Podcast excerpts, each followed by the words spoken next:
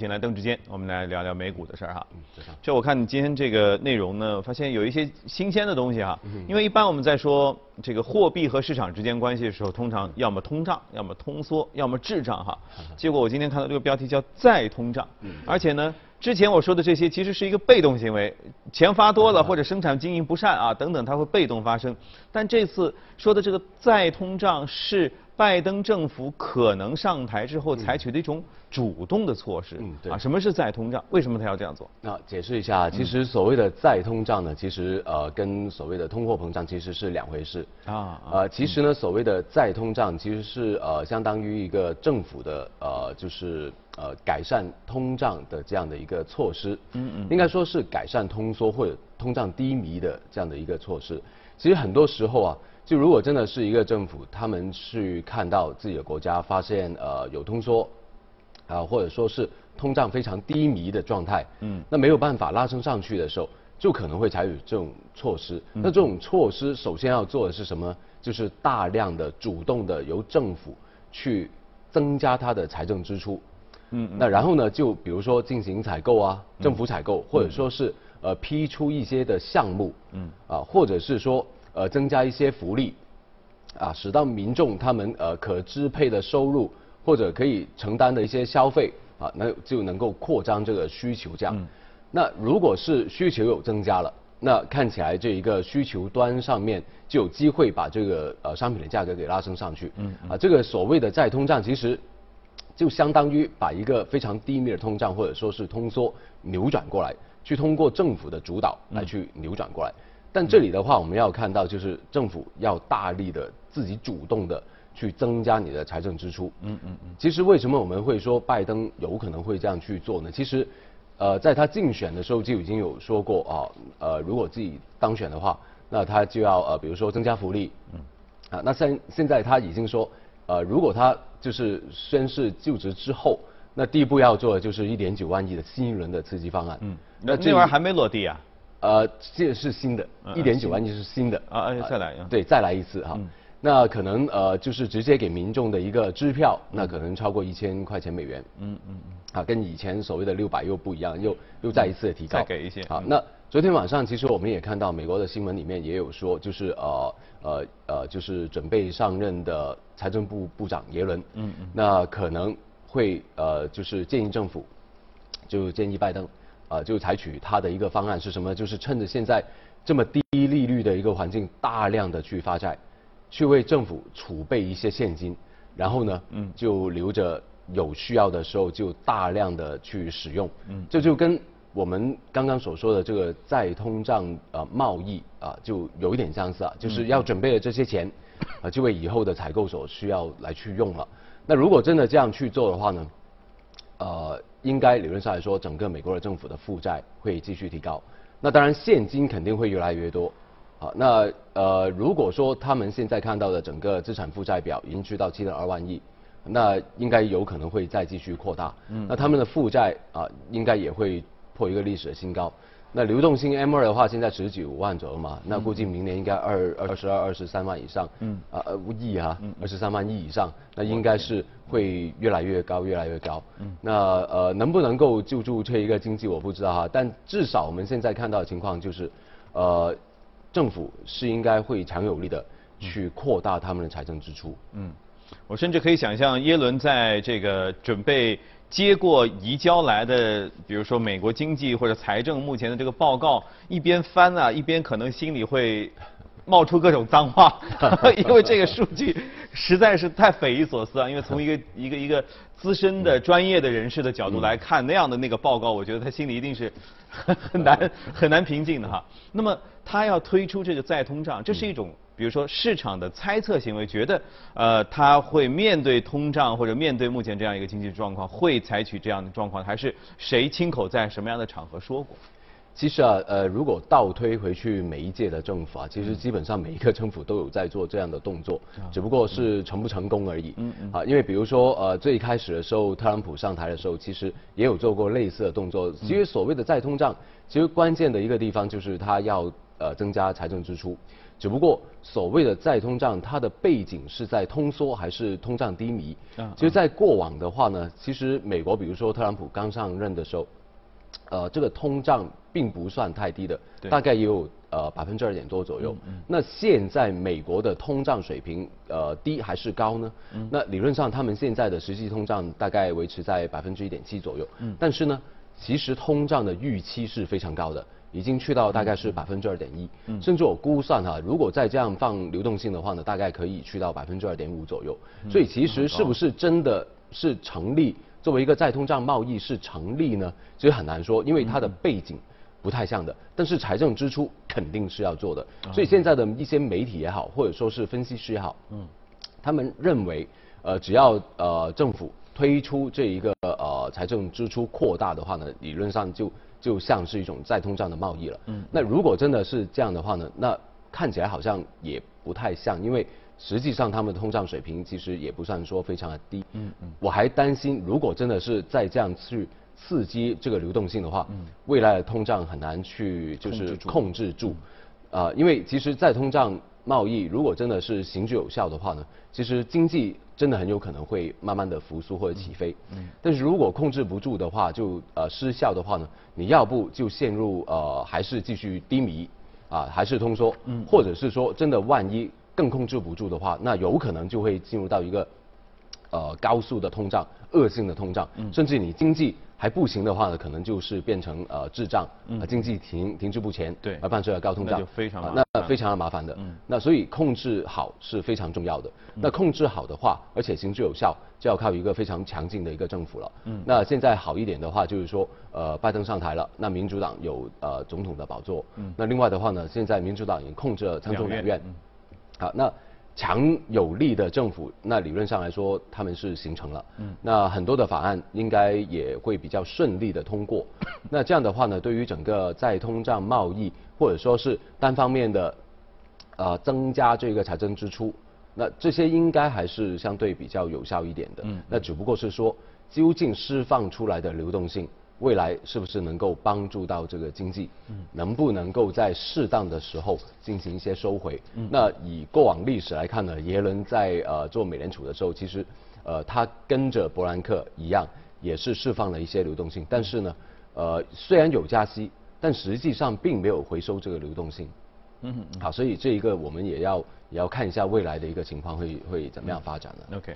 呃，经济这么对比呢，我觉得确实还是有一些相像的。比如说，你说其实在通胀的背后的实质是政府要去提供更多的呃一些产业、一些机会，是政府出钱来做这些事儿，然后呢提供各种各样的劳动的机会，也给大家来发工资啊，让大家能够有钱，然后呢整个整个消费消费来恢复。但其实你算算，美国能做什么呢？呃，要么修路，要么造桥，要么把工厂建回美国自己的本土之上，这些做的不就是跟特朗普当时说的是一模一样的？所以其实还是在做这些事儿，但只是差。差别是，可能现在拜登政府上来的时候，一翻开国库，发现里面除了 各种各样的白条之外，真的也没有剩下什么东西。啊，其实钱真的还还非常的充足，但是好像钱不知道已去了哪里，现在是一个问号，钱不知道去了哪里。我们看之前从呃疫情来到现在。流动性是蒸发了很多了，对，资产负债表几乎扩大了一倍了，百分之八十多了。那流动性也从大概十四万亿左右 M 二哈，那来到现在十几万了。那其实流动性真的给了不少了，嗯，但实际上实体经济有没有帮助呢？呃，看起来。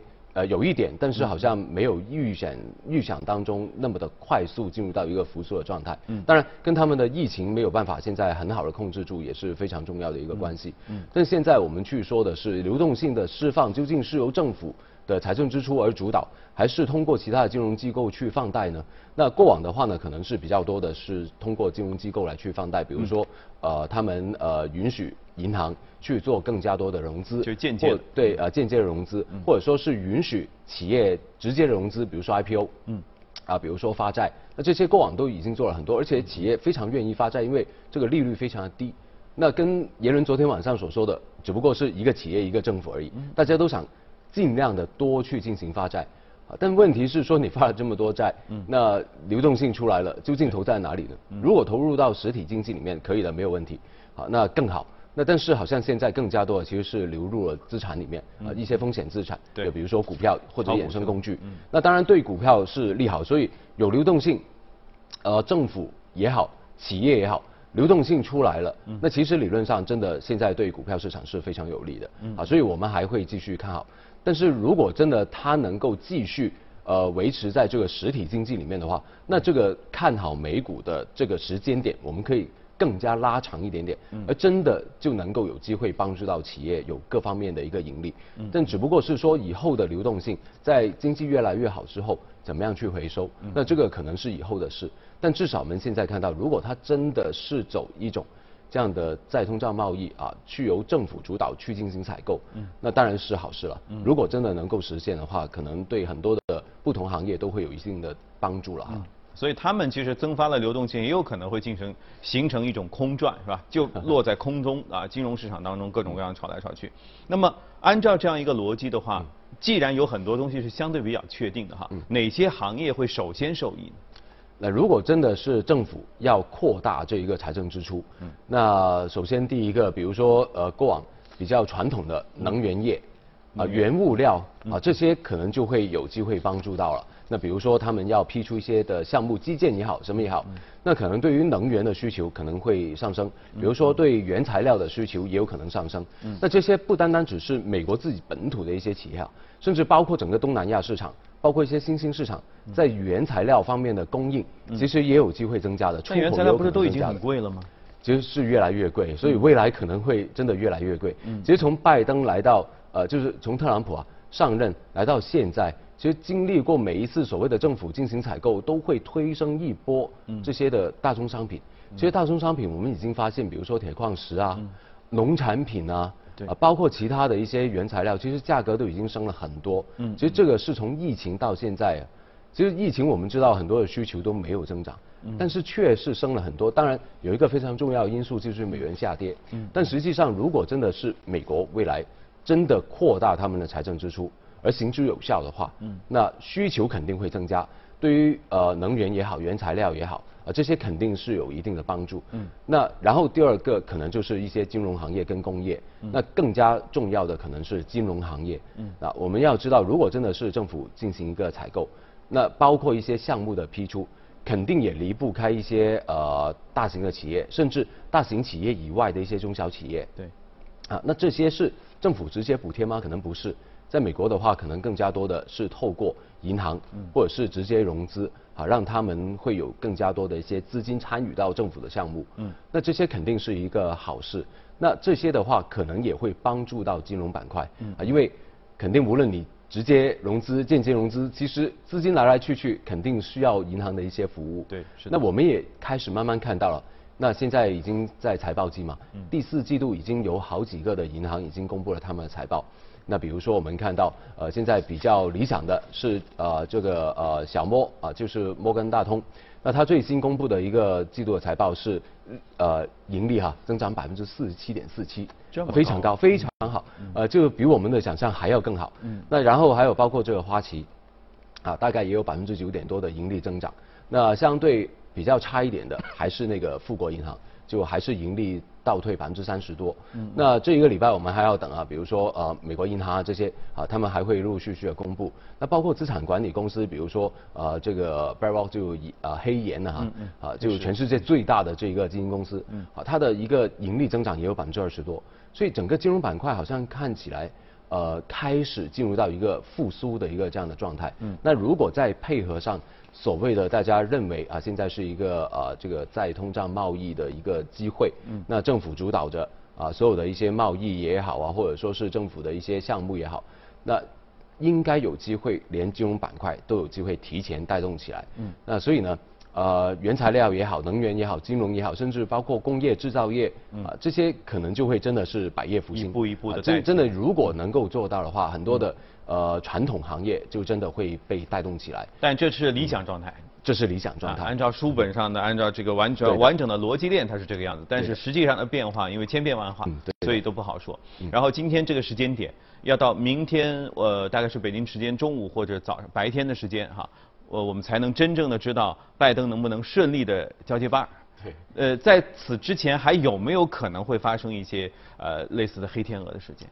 呃，暂时看起来呃机会不太大，嗯，但当然零星的骚乱这些我们没有办法去预计，啊，我也不知道会发生什么样的事情，嗯，啊，但如果真的能够顺利接手的话呢，那很多的呃就是方案可能马上就会在他第一个礼拜里面会公布出来，嗯，那当然呃中长线来看的话呢，现在整个民主党是能够控制参众两院，其实未来呃还有很多的挑战，比如说中期的大选，对，啊，比如说。特朗普当时中期大选的时候，其实就呃输掉了这个呃众议院。嗯嗯。那未来的就是民主党会不会能够在中期大选里面守住两院？这个也是非常非常的重要。嗯。那包括他们的政策在头两年里面啊，现在总体来说还是控制了参众两院。嗯。那怎么样去实施呢？